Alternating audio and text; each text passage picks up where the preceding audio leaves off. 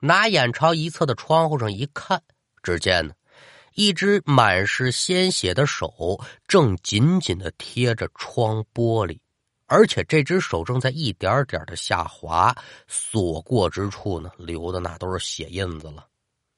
而随着这只手越滑越低，很快的，一张血腥恐怖的女人脸就贴在这玻璃上了。两个人得说是四目相对，女人冲这老严微微这么一笑，再看这老严啊，瞧真住窗外这人的样貌之后，脑子是嗡的一下子，这怎么是你？说完这句话，这人就晕过去了。甭提了。这人他准认的。赶等老严再醒过来的时候，已然是天光大亮。媳妇做得了早饭，他可也就顾不上吃了。老严匆匆忙忙的就离开了家。这边是下到一楼啊，刚准备抬脚出电梯，低头一瞧，哎呦，我这运气还真不赖。怎么说呢？他这地上啊有一张崭新的百元大钞。老严虽然昨天晚上吓得不轻，但出门捡钱那是好事儿啊！当下弯腰可就把这钱捡起来，掖口袋了，出门上车，一路就往驾校赶。什么钱你都敢捡啊！到了驾校之后呢，他也没心思跟一众教练谈论昨天晚上驾校闹鬼的事儿啊，一直来到了这个校长办公室。之后两个人呢在屋中交谈一番，具体说的是嘛呢？咱后文书再讲，有书则长，无书则短。晚上下班之后，老严是照常回家，可来到一楼准备坐电梯的时候，低头再这么一看呢，电梯门口还有一张百元大钞。老严心中虽然纳闷可钱在眼前，我是捡我是不捡呢？没多想，弯腰又给捡起来了。咱就这么说吧，由打这天开始。连续六天，前文书说那红衣女鬼是一次也没出现过了，但电梯门口这百元大钞可是不断呢，早晚各能捡一张，也就是说一天二百块钱的进项，算了算呢，这也是一千二百块钱了。开始几天这老爷还挺美，哎，我要这么捡钱的话，我还上班干嘛呀？可慢慢的他就察觉出不对劲了。其实换成旁人，那早就察觉出来了。单元楼是什么地方啊？虽然称不上是人员密集的地方，但这一天天进进出出的住户可也不少啊。干嘛独单单就你老爷能捡上钱呢？你不琢磨琢磨？那现在也就别说这个早晚的问题了，他搅事儿了，那就好了，不敢耽搁。当下就找到了校长，把这事儿呢又给说了一遍。这校长听完之后，气得直拍桌子：“老严呐，老严，你是见钱眼开，不知死活呀！”老严不明就里，有些想问，但校长也没跟他废话，给了他一个地址：“你呀，赶紧找这先生去。”临行之前，还特意的嘱咐了他一下。老严把校长这话一一记下，按着地址找先生。不成想是刚一进门，就见这先生眉头一皱，犹豫开枪：“先别动，你身上是不是背了条人命啊？”此言一出，老严直接呀，可以就瘫坐在地了。怎么回事呢？书中暗表啊，半个月前，老严由打考场返回的途中，车速太快，撞死了一个下班回家的姑娘。因为事发之时是晚上，这老严可也就没报警，给驾校的校长打了个电话。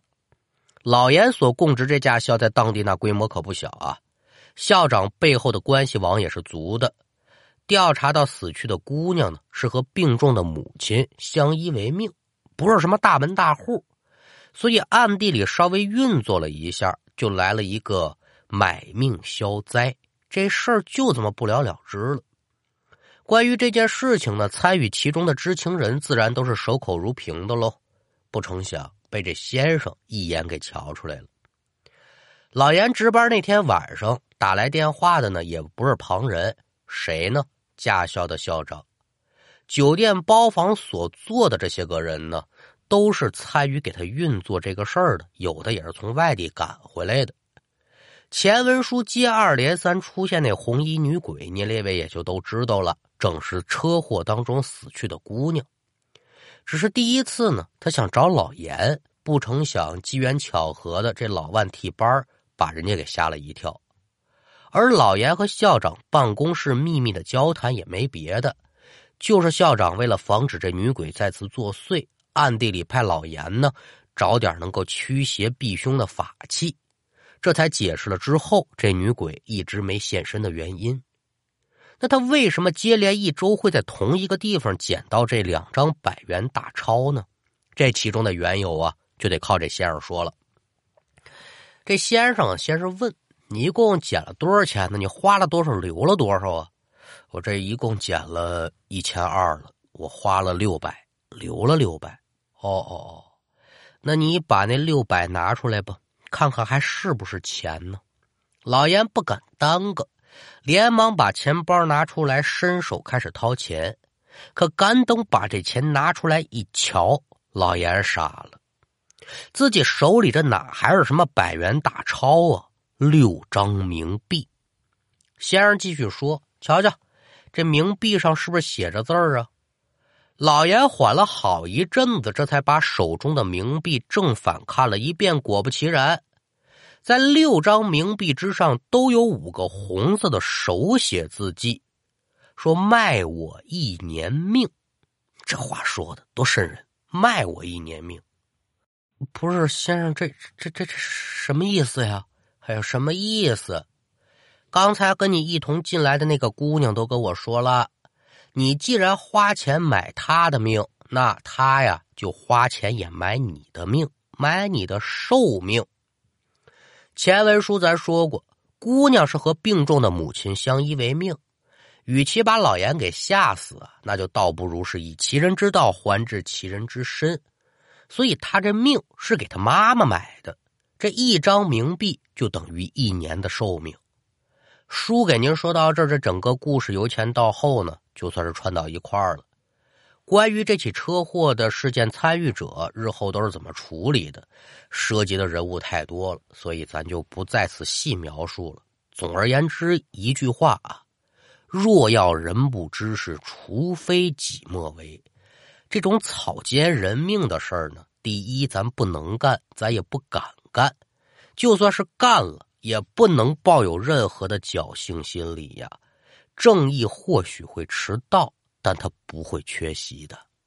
另外，在故事的最后呢，给您列位呢提个醒儿，咱中国有个成语叫“路不拾遗”呀。这个成语呢，明面上形容的就是社会风气良好嘛，夜不闭户，路不拾遗。但暗含着还是一种民间的禁忌，就是说呀，这马路上的东西你别随便捡，尤其是一些反常理的东西。命里有时是终须有，命里无时啊莫强求。有些东西它本来就不属于你，你拿了就得付出代价。那书说至此，咱们今天这一段故事也就告一段落。